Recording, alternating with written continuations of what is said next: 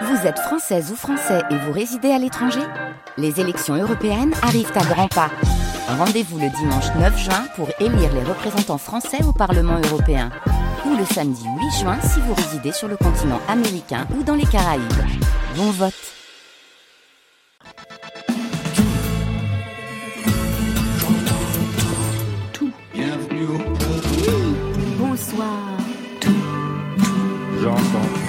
Bonsoir à toutes et à tous et bienvenue. Vous êtes au studio 621 de la Maison de la Radio et de la Musique en direct. C'est Côté Club, le magazine de toute la scène française et plus si affinité. Chaque soir, 22h, 23h, on remet le son avec nos invités. Ce soir, un président, Jean-Louis Aubert, et son excellence, Gisèle Pape. Bonsoir à vous deux. Bonsoir. J'avais un président et un pape, c'était génial. Jean-Louis Aubert en post-victoire de la musique. Non, vous avez tenu. masque, Remettez-le, oui. voilà. Très bien, parfait. Il était noir, maintenant il est bleu, chirurgical. Ouais, j'en mets deux, j'en mets deux.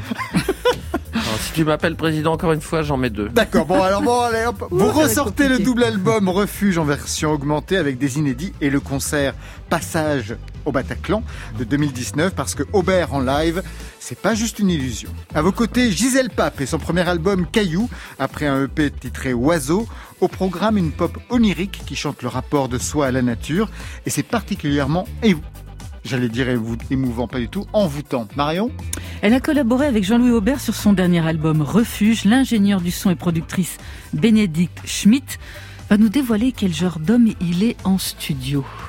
Voilà, vous savez tout. Maintenant, on entend tout. Bienvenue au club. Côté Club, Laurent Goumard sur France Inter. Et on ouvre tout de suite en live avec vous, Jean-Louis Aubert. Souvenez-vous, c'était le 29 janvier 2020 sur la scène du Grand Contrôle Paris 12. Vous veniez de sortir ce double album Refuge et vous étiez notre invité, bien sûr. Ah oui. C'est vrai, mes amours.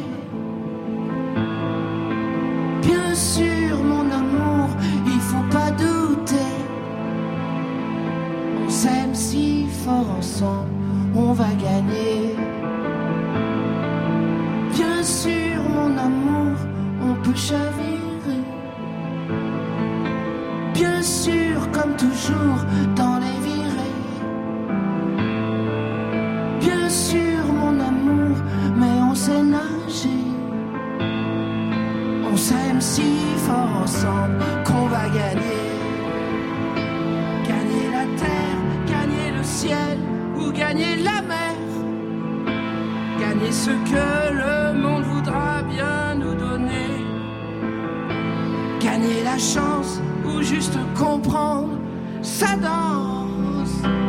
Monte sur moi et laissons nos corps naviguer.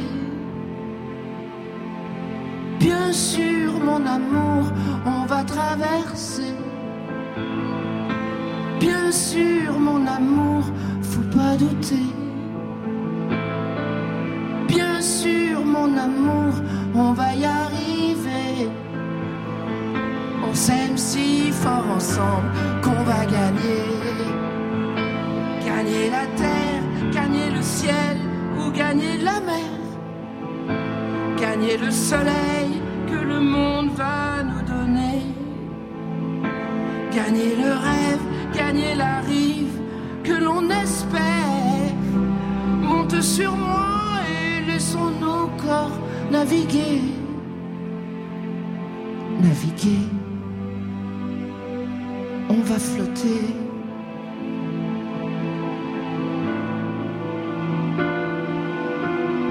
Nage mon amour. On va flotter.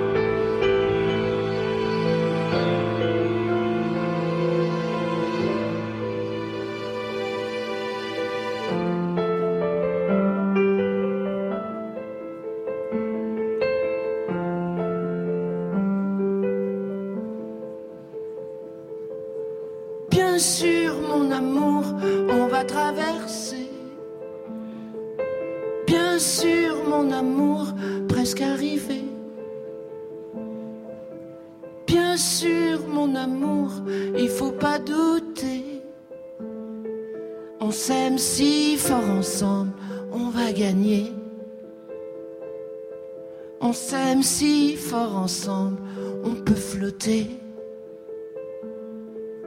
Mais tu trembles, il me semble, je vais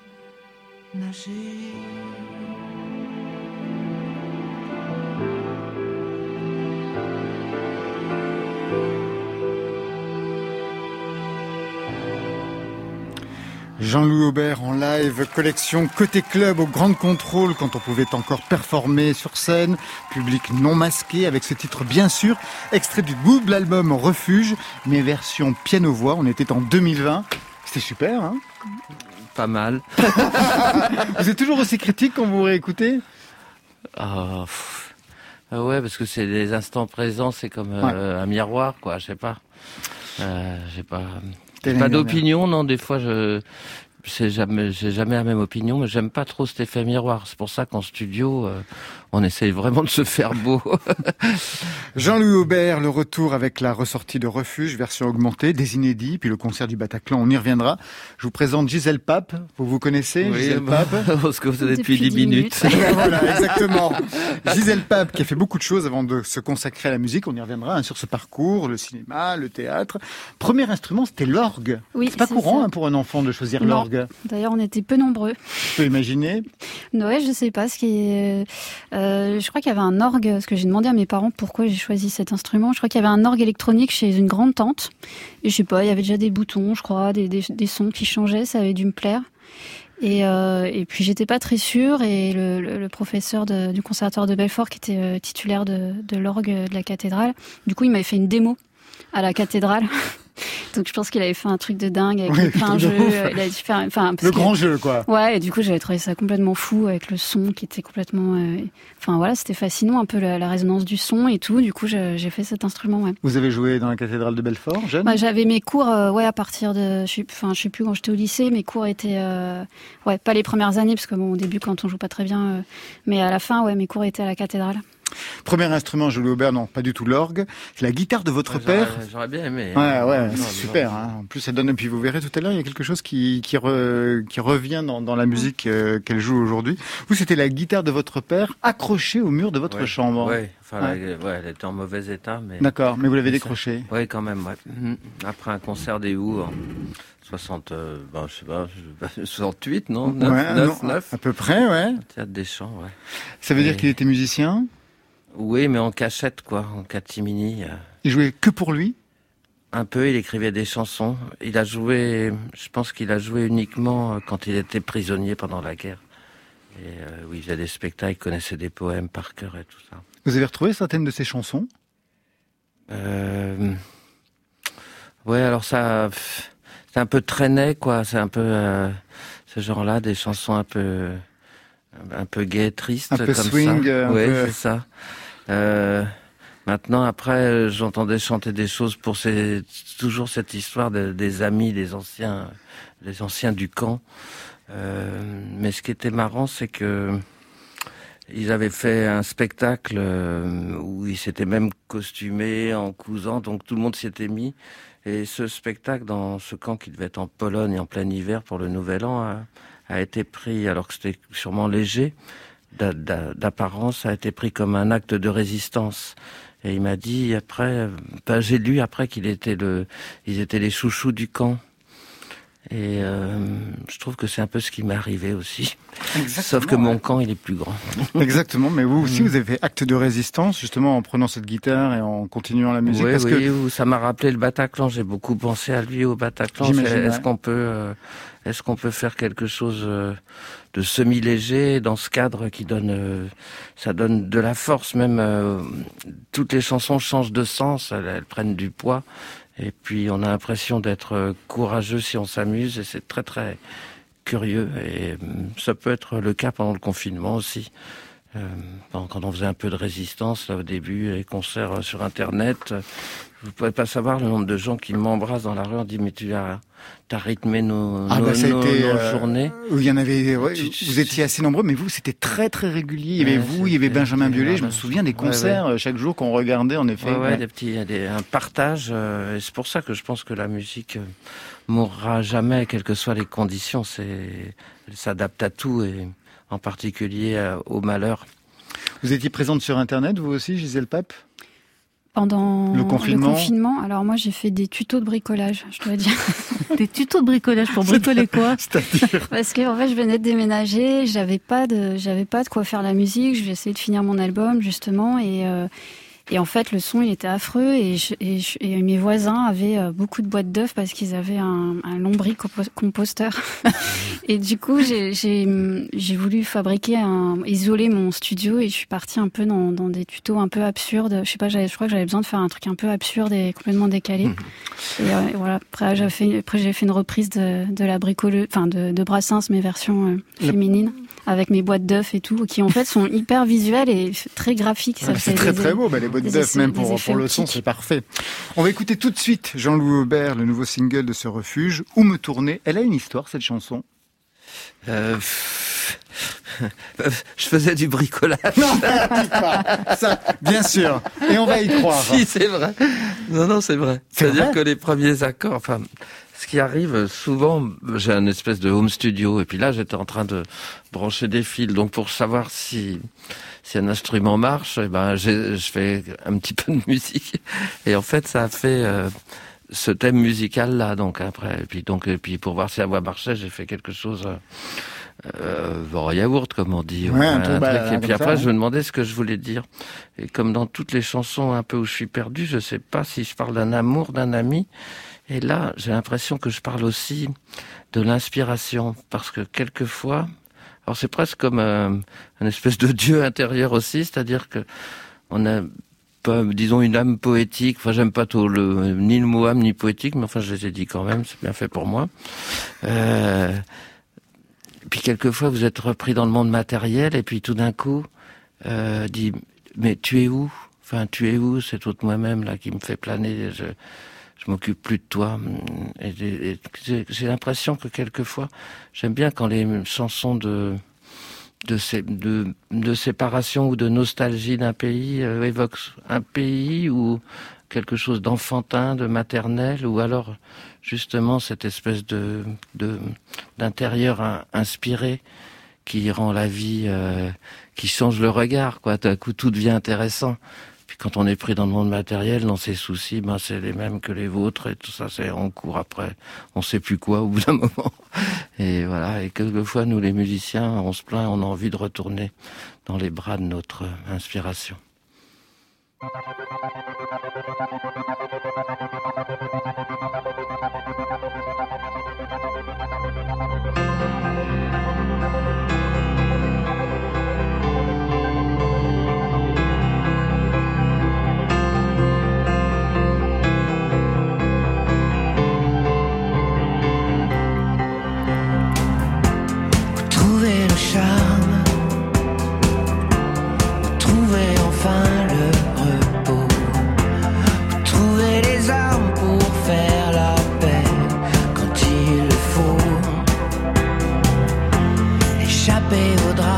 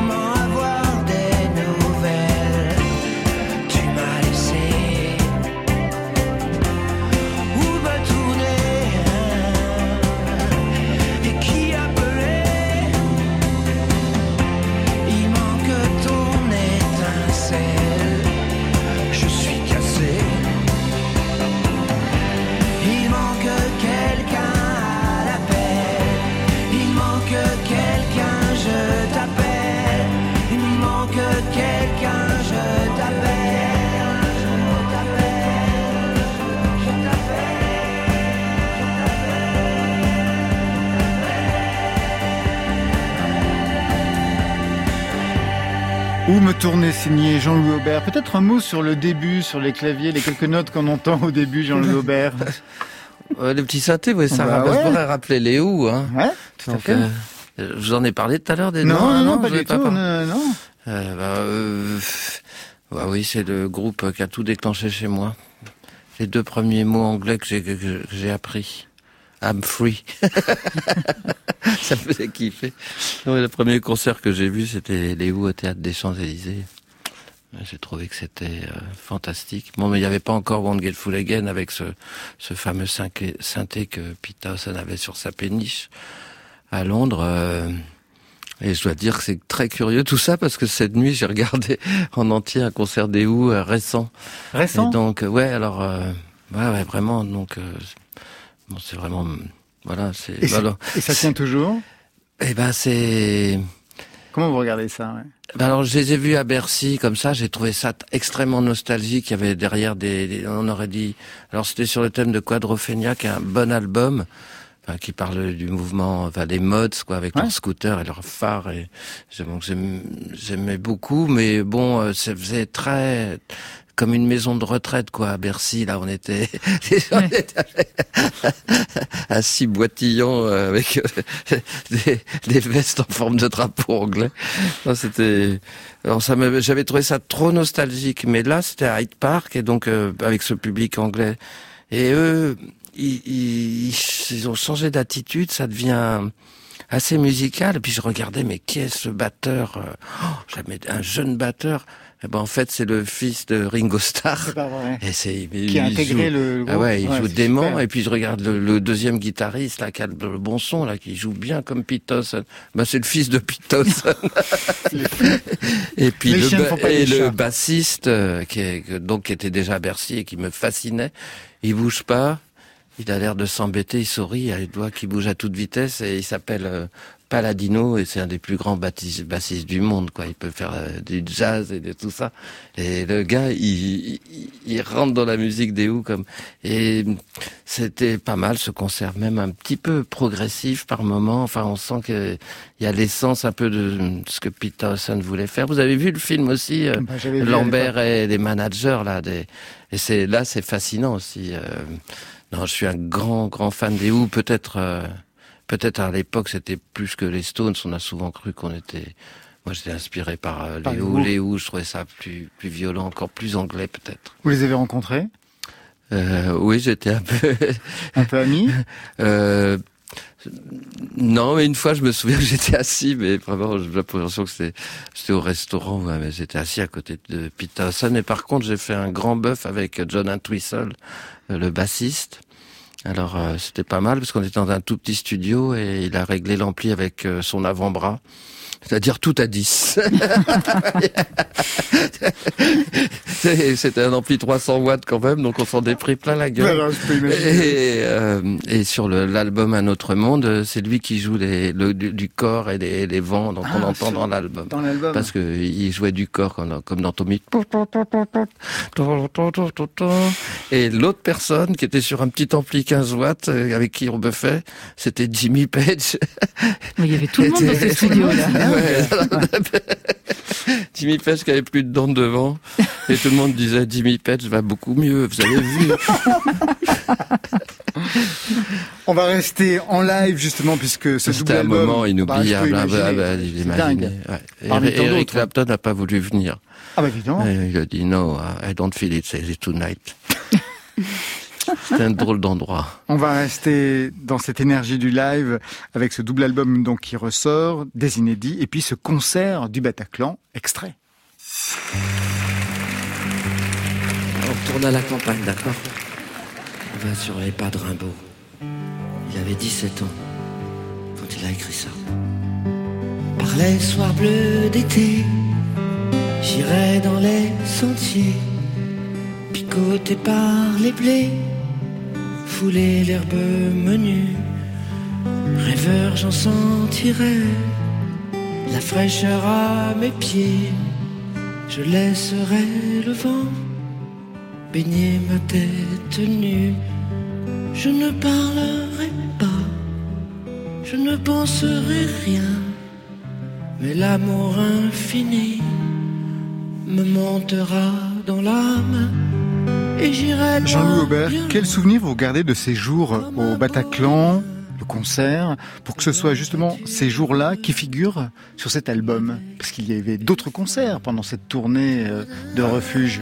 Il y a eu des zéniths, il y a eu ah oui, le concert d'Amiens, il y a eu le dernier concert à Amiens avant le confinement, où les gens oui, gueulaient. Mais surtout avant, ça a été une, longue tournée des théâtres. J'ai commencé ça a commencé par euh, au théâtre de l'œuvre. Euh, Tout petit théâtre parisien, euh, magnifique, une sorte de bonbonnière, ouais. C'était, j'ai dû voir Manu Payek, un copain, et, justement j'ai chanté une chanson qui s'appelle, qui est dans l'album, qui s'appelle Ne cherche pas refuge ailleurs, sois une île pour toi-même. Et je me suis retourné, Manu pleurait parce que lui vient de son île de la Réunion. il avait les larmes aux yeux, on va dire quand même. Mais c'était, j'ai eu trop envie de, après le Stade de France avec les insus, de faire des petits théâtres et je suis parti. Euh, j'ai entraîné toute mon équipe derrière moi. Et puis euh, les hologrammes sont arrivés. Les hologrammes sont arrivés. Vous savez qui tournait avec les hologrammes Les Elpap C'était quand même incroyable cette aventure. Hein. Ouais. ouais. Bah, c'était spectaculaire. Moi j'étais au Bataclan, c'était quand même un sacré dispositif avec euh, avec les hologrammes. C'est moi, dans, les, dans les zéniths, c'est encore plus incroyable. J'imagine. Vous vous expliquez, Gisèle, comment ça se passait Bah oui, c'est-à-dire que bon, quand je suis tout seul sur scène, j'ai des loopers un peu partout et sous des percus du piano et et puis les gens me demandaient toujours, mais il y a des choses préenregistrées. Alors euh, et tout d'un coup, euh, j'avais lu un bouquin de science-fiction. J'ai dit, bah, ça serait bien de jouer avec des avatars comme ça, les gens. Et, et donc euh, j'ai réussi à mettre, enfin nous avons réussi, et ça a été très compliqué, d'ailleurs avec quelqu'un de Grenoble qui nous a aidé aussi, mais euh, à mettre euh, au point des hologrammes sur scène et quand j'appuie sur la pédale qui fait record, ça enregistre en même temps mon image et après je m'en vais et ça laisse mon image en train de jouer comme ça les gens. Donc euh, quelquefois quand il y a 5 six instruments, bah il y a 5 six Jean-Louis qui jouent. Et puis qui jouent en boucle. Comme ça qui font toujours les mêmes gestes et c'est et c'est super. Et ça en plus ça reste live et improvisé. Tout à fait ouais, c'est ça. Et donc euh, c'est comme un mandala qu'on effacerait un mandala en sable quelque chose. Et des fois je suis je suis moi-même euh, auditeur de ce que je viens de, faire. Que, et spectateur de vous-même en train de jouer à côté. c'est vraiment dingue. C'est vraiment dingue. Ouais, ça, ça vient un peu d'un truc de science-fiction. Ça fait 20 ans que j'y pense. J'ai appelé aux États-Unis tout ça, mais en fait, euh, comme dans un bouquin de Coelho. C'était en bas de chez moi que était le gars qui pouvait le faire. Qui pouvait le faire. il y avait celui qui avait fait les hologrammes pour Mélenchon. J'ai dit, attends, ça y est, je, l'ai trouvé. C'est le même. Je l'ai trouvé.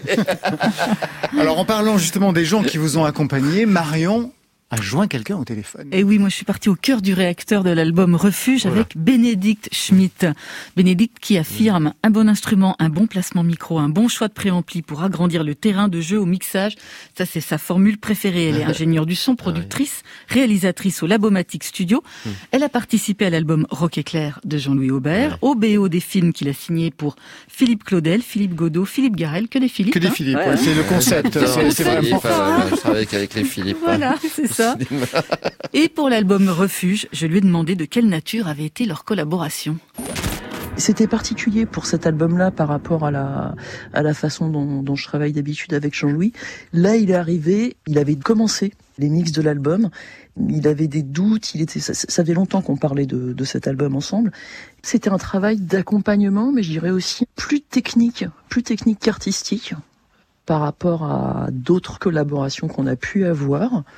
Un travail de finition. Il y a une grosse différence sur cet album, c'est qu'il y a beaucoup d'éléments quand même qui proviennent de ces maquettes. Le côté la, la première prise. La première prise, elle est bonne, beaucoup donné sur euh, sur un moment et et la, la réflexion, c'était pourquoi refaire quelque chose qui est bien. Et il y a un certain nombre d'éléments qui ont été gardés, quoi. Sur quoi il est le plus attentif, le plus pointilleux, Jean-Louis Aubert, quand il est en studio? Ouais, je dirais surtout. non, vraiment sur surtout sur euh, sur chaque étape, il a il lâche rien, il s'investit euh, il s'investit énormément. Et c'est bien. Enfin, il y a des, des, des bons et des mauvais. euh, Enfin, pas des mauvais côtés. C'est euh, disons qu'il a beaucoup de mal à lâcher prise. Est-ce qu'il y a une question que vous aimeriez lui poser? Comment va être le prochain album? Merci Bénédicte Béné. Schmitt. Alors il va être comment ce prochain album? Vous êtes déjà en train de l'écrire, Jean-Louis Aubert? Euh, non, non, non, non, non. Je suis en train de construire un nouveau studio. Ah, d'accord. Hein? Chez vous? Oui. Bah oui, oui, parce que moi tout est obsolète. Vous savez, les... vous avez remarqué comment les ordinateurs ils, ils vous ils vous mettent dedans quoi. Plus rien marche avec plus. Enfin, ça, ça fonctionnait bien, mais vraiment là, je peux plus, peux plus avancer, je peux plus mettre à jour les choses. Et donc euh, ça donne des envies. Et puis là, quand j'ai été un peu bloqué cet été, euh, je me suis intéressé à des nouveaux programmes. Puis j'ai je découvert des ce qu'on appelle les, des beatmakers. Comme je suis très vieux, je savais même pas que ça existait. Quoi. Vous vous n'êtes pas de rire Gisèle Pape sait ce que c'est des beatmakers, ouais. Alors, moi aussi, Mais vous oui, connu. Ouais, alors Vous voyez, mais... Ouais. Mais euh, si je grossis pas le trait, vous allez rien comprendre. Bénédicte, elle dit que vous avez un œil et des oreilles sur tout ce qui se passe en studio. Est-ce que c'est la façon douce de dire que vous êtes quand même très contre le fric quand vous rentrez en studio, Jean-Louis Aubert?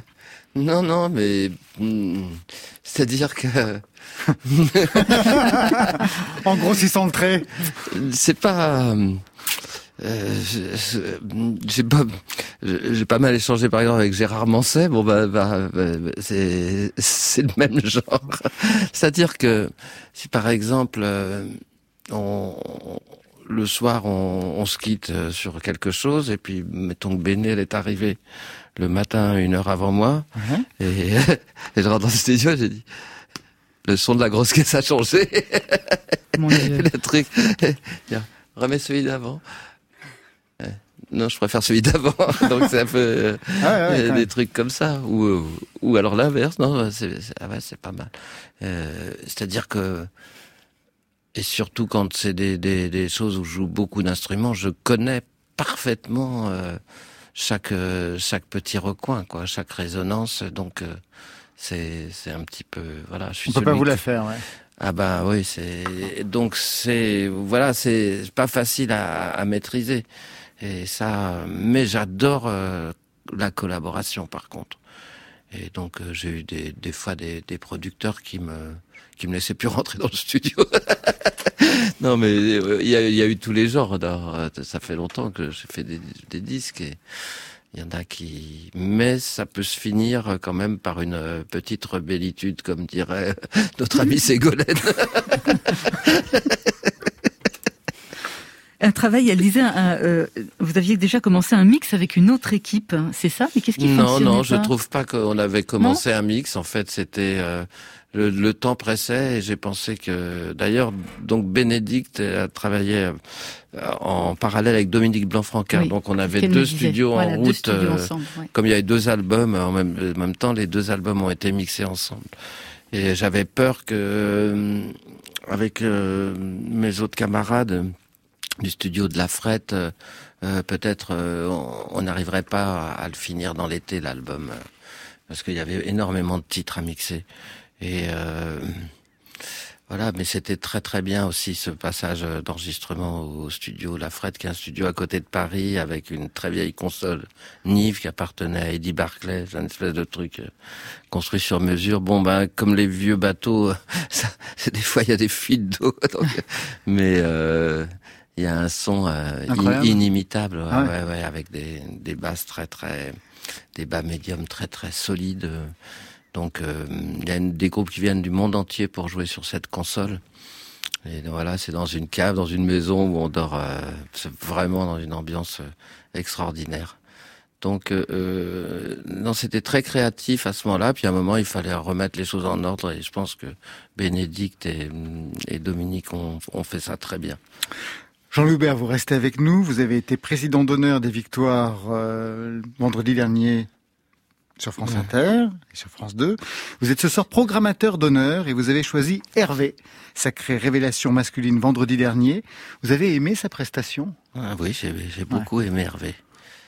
Euh, j'ai beaucoup aimé beaucoup de choses. Ouais, Déjà avant, euh, j'avais repéré, j'aimais bien, j'aimais bien les artistes qui étaient sélectionnés. Pomme, tout, tout ah, Ouais, C'est super. Hein oui. C'était vraiment une belle soirée. Et à Ben, euh, ben, ben aussi. J'adore ça. C'était super. J'adore ça. Euh, euh, et plein d'autres. Alors euh, puis des plus connus évidemment. Benjamin. Benjamin oui, bien sûr. le petit lion. Julien. Julien. Julien Doré, ouais. Enfin, il y a des trucs et puis ouais, ouais, ça m'a permis de je suis un peu descendu dans la musique, ça m'a fait faire un, beau voyage. Parce que quelquefois on entend que les morceaux qui passent à la radio, vous comprenez Oui, oui, on comprend très bien. on les adore Alors vous, c'était Un autre monde. Lui, il rêve d'un monde meilleur. C'est un titre bonus produit après la sortie de son premier album Hyper. C'est particulier car il a eu l'idée de demander à ses fans de chanter avec lui, de lui envoyer leurs enregistrements audio sur les réseaux sociaux et il les a gardés pour créer les chœurs de ce monde meilleur. Et bien sur France Inter à la radio. Je me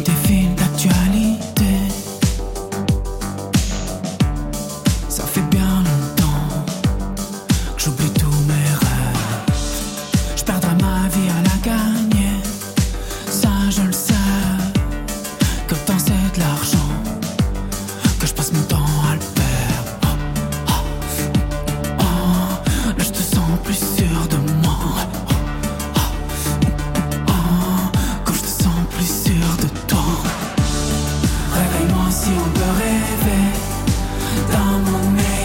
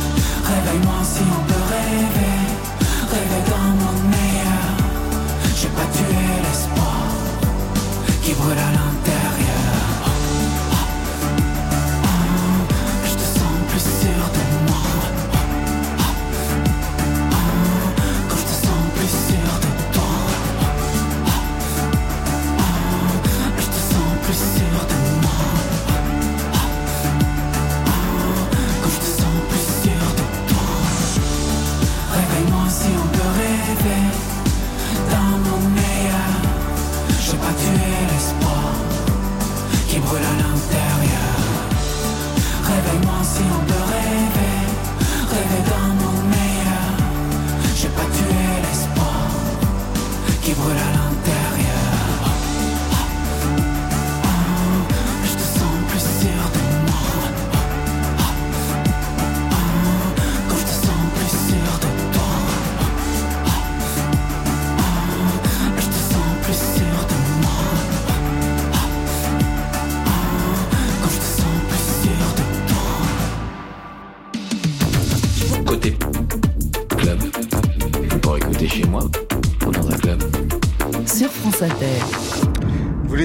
les avez regardés à la télévision, vous les avez écoutés sur France Inter, c'est Victor de la musique, Gisèle Mm. Pape.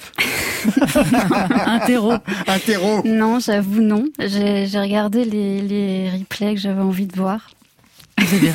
C'était lesquels? On peut savoir. J'adore comme un prof. Euh, On peut savoir. Oui, j'ai regardé Pomme et Insult. Ouais. Ah bah c'était super. C'était des prestations. Et Suzanne Pomme, c'était très surprenant. hein. Suzanne aussi, Suzanne c'était aussi, pas c'était dingue dans la baignoire. et ça. dingue, ouais. C'était Ouais. vraiment dingue. Gisèle Pape, premier album, il s'appelle Caillou, après un EP en 2019 qui s'appelait Oiseau. Vous avez à l'époque un peu plus de 30 ans, en 2019. Vous avez mis du temps ou vous avez pris votre temps? deux choses très Euh, différentes. Les deux, ouais, les deux. Pour, pour Oiseau ou pour Caillou? Non, pour, euh, euh, pour tout? pour tout, arriver tout, ouais, à signer un premier Mm. EP euh, à 30 ans passés. Bah, j'ai mis du temps parce que j'ai quand même passé euh, déjà pas mal de temps à faire des études de cinéma. Ouais. Ça m'a pris beaucoup de temps. Je suis allée à l'école Louis Lumière. J'ai voilà, j'ai découvert le cinéma expérimental qui m'a vraiment beaucoup plu. Et à la fin de Louis Lumière, je me suis dit que j'aimais pas trop le cinéma de fiction en tout cas, et je m'intéressais plus à tout ce qui était performance et, euh, et je crois que j'avais besoin d'un truc scène, plus déjà. direct. Ouais, Ouais. en fait, je sais pas, j'avais besoin d'un contact euh, en fait avec le public, mais du coup, je suis allée plutôt vers la lumière, donc je suis. Commençais à- régisseuse lumière. Ouais, j'ai commencé, bah, j'ai fait des, j'avais commencé à éclairer des pièces et tout, et comme je faisais toujours de la musique à côté, au bout d'un moment, j'ai fait que de la régie parce que je voulais avoir l'esprit euh, libre pour, euh, Pour continuer pour- la musique. ouais, pour essayer des choses et tout. Et puis, et puis à un moment, je, je voulais vraiment faire la musique, mais j'étais assez lente, hein, enfin, puis, puis assez timide, enfin, et du coup, je, voilà, j'ai arrêté pendant un an, j'ai fait que ça. Et voilà, et après, il a fallu aussi que ben, je, je sache quoi raconter, quoi dire. Enfin, j'a- j'avais beaucoup d'influences différentes. J'avais, en même temps, je voulais écrire en français. Euh, voilà, j'ai mis un peu de Bah, temps. C'était si difficile que ça de penser écrire en français? Ouais, parce que moi, j'écoutais rien en français. Toutes mes influences étaient euh, anglo-saxonnes, donc euh, écrire en français, c'était, euh, ça m'était pas naturel dans un premier temps. Après, quand ça l'est devenu, je me suis dit, mais pourquoi écrire en anglais? Ça n'a pas de sens. Mais, mais voilà, comme beaucoup de gens, j'ai commencé à écrire très mal en anglais. et puis voilà. Et puis c'est vrai que j'ai mis du temps à à trouver quelque chose qui me soit propre, quelque chose que j'avais vraiment l'impression, euh, voilà, que c'était c'était ce que j'avais envie de faire et que c'était moi. Et quand j'ai, voilà, à un moment, j'ai senti que c'était ça et voilà. Vous aussi, vous avez commencé à écrire en anglais, vous qui écoutiez les ou Jean-Louis Aubert? Oui, sûrement, mais enfin, quand même très très, très, très rapidement, le français est très- arrivé. Oui, il arrivait un peu en diagonale euh, comme ça, mais euh, je pense que ça a été ma particularité. Et peut-être euh, un handicap, quoi. Les maisons disent, mais cette musique euh, se fait qu'en anglais, monsieur.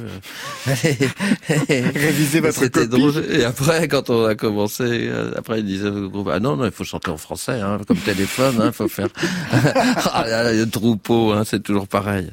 Et, mais je crois que ma particularité, ça a été euh, le français, quoi, parce que Ah bah, c'est comme un Chuck Berry, mais en plus, le, le secret, c'était de d'écrire comme on parle un peu aussi, euh, pour avoir hum, le rythme d'une.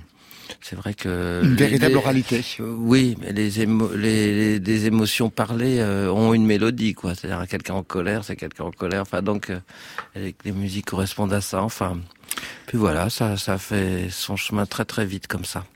Gisèle Pape, on va écouter Les Nageuses. C'est un extrait de ce premier album Caillou que vous avez écrit en pensant aux nageuses de l'Allemagne de l'Est des années 1970. Mais en quoi elles vous concernent? Bah,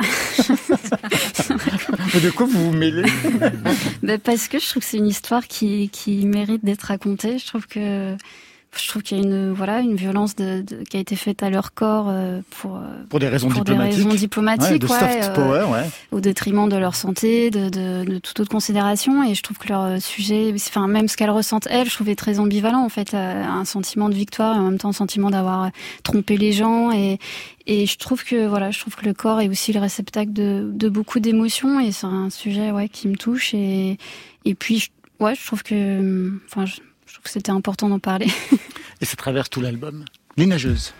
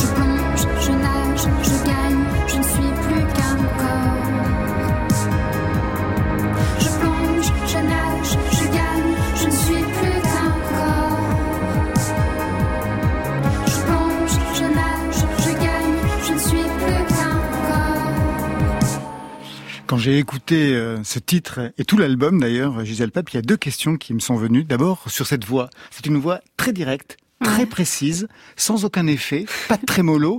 Et je me suis dit comment vous l'aviez travaillé pour que ça soit très direct comme ça. Bah, je... Qu'est-ce que ça signifiait pour vous justement de pas faire Bah, je, d'effet je l'ai pas euh, fait consciemment en fait. Je je sais pas, je, ça me vient pas de faire des effets. Enfin, peut-être j'essaye juste de faire un, ouais, de rendre la mélodie ou de, enfin, c'est vrai que je fais pas. En fait, je sais pas, j'ai l'impression que si je fais des, des effets. euh, je m'attendais pas à cette question. Non, ça me vient pas naturellement de mettre des, des effets. Si j'ai essayé un peu plus tard, ça, parce que je me suis dit mince, faut peut-être quand même que je mette des effets. Mais, euh... mais... Mais non, mais justement, c'est super beau comme ça, c'est très direct. Je c'est au sais moins, pas, je... peut-être parce que je me dis que, hum, je sais pas, peut-être j'essaye de faire. euh, Parce qu'il y a tout le reste, il y a tous les instruments, il y a, il y a tous les arrangements, il y a, il y a le texte, Ouais. et je, je, je- Ça donne une impression de vérité, je crois. Ouais, et ouais. C'est ça que pas envie de maquiller la vérité, surtout dans cette chanson. j'y arrive pas, ouais. Et puis il y a autre chose qui m'a intéressé aussi, c'est ouais, Mm. vraiment. Et alors on va entendre un autre titre que, que j'ai adoré qui ouvre l'album. Mais d'abord, juste une question par rapport à la formation. Tout à l'heure, on a parlé du fait que vous étiez formé à l'orgue, Mm. l'orgue liturgique. Et quand on est enfant et qu'on se forme avec un instrument, ça éduque l'oreille. Et l'orgue, en fait, c'est une sorte, on pourrait dire, de premier ordinateur euh, analogique. Ouais, d'une mais pour moi, c'est comme ça que je définis souvent. Voilà. Je trouve que c'est un, un, un premier synthé. Ouais. Et je me suis demandé si ce son que vous avez entendu et que vous avez produit enfant a encore des résonances aujourd'hui dans la façon que vous avez de composer Ouais. vos, vos morceaux. Ouais, beaucoup. Je m'en suis rendu compte après mon premier EP, justement, en fait, en le réécoutant, d'un coup, euh, avec le recul et tout, je me suis dit, ah, mais c'est fou le, le, le- ouais, l'influence de cet instrument. Et j'avais fait un concert d'ailleurs à Saint-Eustache, euh, dans, dans le cadre du festival 36 heures, là où, où, je, où je faisais du coup euh, l'orgue, euh, les synthés, je jouais sur l'orgue et c'était hyper naturel parce que j'avais un peu écrit avec ça dans l'oreille. Bah, je pense qu'il y a vraiment un truc déjà du son. Et puis euh, après, sur les, sur les morceaux que j'aimais bien faire, moi j'ai toujours beaucoup aimé les fugues, par C'est exemple. ça, ouais. Fugue, C'est contrepoint. voilà, c'est une écriture très horizontale. Enfin, et c'est vrai que souvent j'écris par ligne mélodique de synthé, pas, pas tellement par harmonie, ou alors peut y avoir une basse un peu tenue et, euh, et quelque chose qui se, lévo- qui se développe euh, par dessus. Ça, je pense, ça me vient vraiment beaucoup de, de l'orgue. ouais. Voyez ce qu'elle veut dire hein Tout à fait. Ouais, moi aussi. Alors, je voudrais qu'on écoute un morceau. C'est le titre qui ouvre l'album. Ça s'appelle Le Chant des Pistes. Mais ce Chant des Pistes, c'est aussi le titre euh, d'un D'une chanson de Rodolphe chanson Berger. de Rodolphe Oui, j'ai vu ça après. Ouais. Et notre réalisateur a opéré un rapprochement des deux, un mix, et c'est formidable. Pistes s'éleva sur la plaine, juste après la pluie, dans l'odeur de la terre, Voici le chant des étoiles, là surgissent couleurs des vallées, car nous sommes nous-mêmes les étoiles. l'âme dans la nuque des ravins ondulés. Je retiens l'écho dans le creux de ma main, au rayon de l'eau à l'abri un chemin. La plaine, dans ses habits infinis, devenait entier. Car nous sommes des oiseaux faits de feu, La plaine, dans ses habits infinis, devenait entier. Je voudrais l'orage, je voudrais le tonnerre,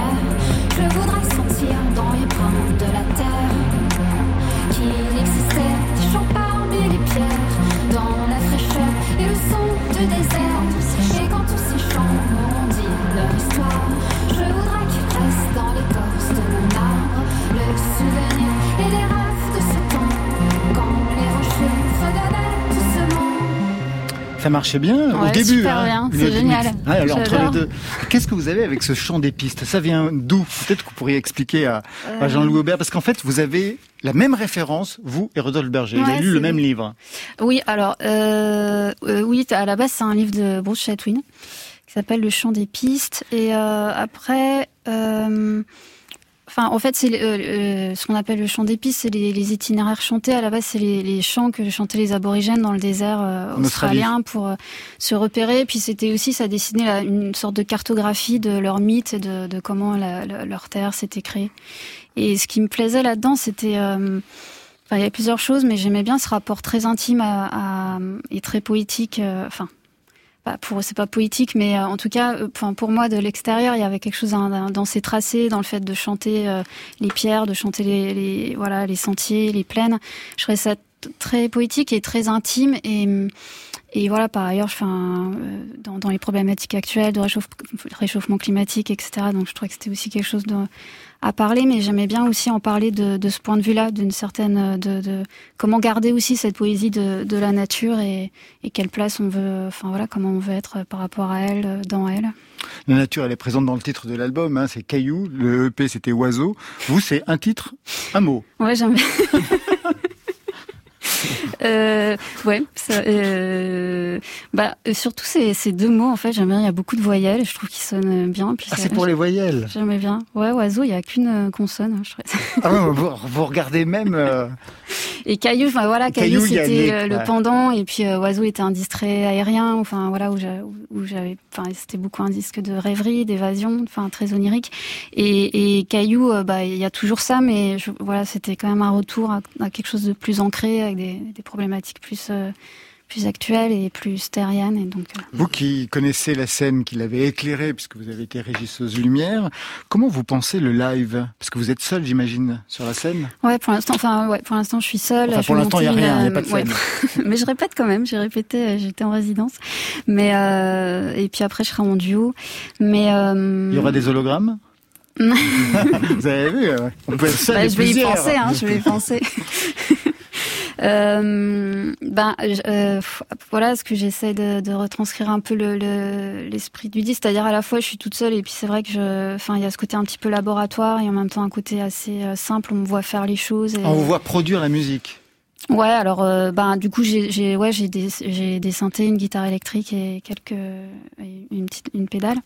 Mais euh, et voilà, j'essaye de rendre un peu euh, bah, le côté très direct euh, enfin des chansons et puis en même temps de de faire enfin j'aime bien quand j'arrive quand je sens que les gens ils rentrent dans un truc et qu'ils commencent à, à rêver, ça c'est voilà, à se laisser aller à imaginer des choses et tout comme j'essaye de faire quelque chose d'assez visuel même dans la musique, dans les mots.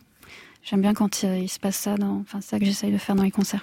Dernière question. Tout à l'heure, euh, Jean-Louis Aubert nous parlait de son home studio. Il est en train de, de changer, donc il suffit de faire les poubelles près de chez lui, comme ça on va récupérer plein de matériel. Et des chaussures. vous, vous parlez d'une pièce à musique. C'est ce que j'ai pu lire dans le, dans le livret. C'est quoi une pièce à musique? Bah, c'est une petite pièce euh, dédiée à ça. Chez vous Une PAM, on appelle ça une PAM. Dans les chambres de, de au septième sans ascenseur, hein, je tiens. non, rien, sans rien.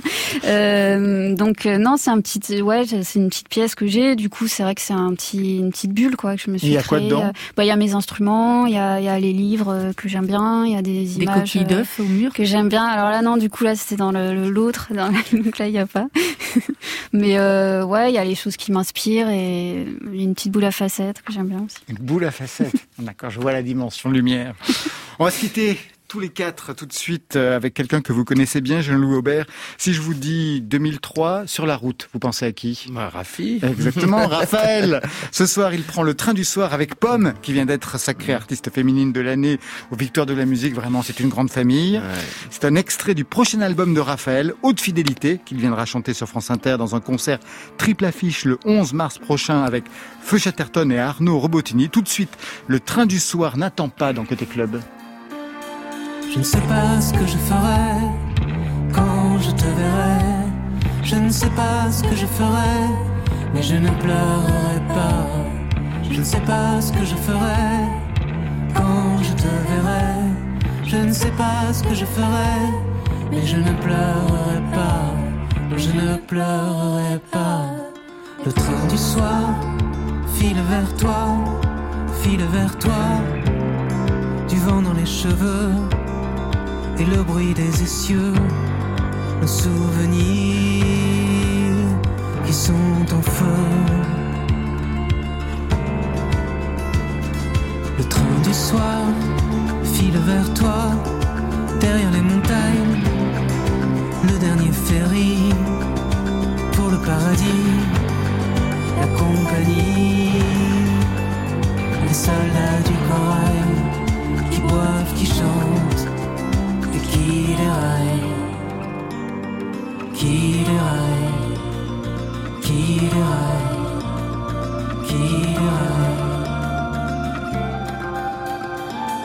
je ne sais pas ce que je ferai quand je te verrai. Je ne sais pas ce que je ferai, mais je ne pleurerai pas. Je ne sais pas ce que je ferai quand je te verrai. Je ne sais pas ce que je ferai mais je ne pleurerai pas. Je ne pleurerai pas. Le train du sort file vers toi, sans direction, sans chauffeur. Derrière le moteur, j'entends battre ton cœur. Le dernier ferry pour le paradis. La mer se retire cette nuit? Je ne sais pas ce que je ferai je te verrai. Je ne sais pas ce que je ferai, mais je ne pleurerai pas. Je ne sais pas ce que je ferai quand je te verrai. Je ne sais pas ce que je ferai, mais je ne pleurerai pas. Mais je ne pleurerai pas.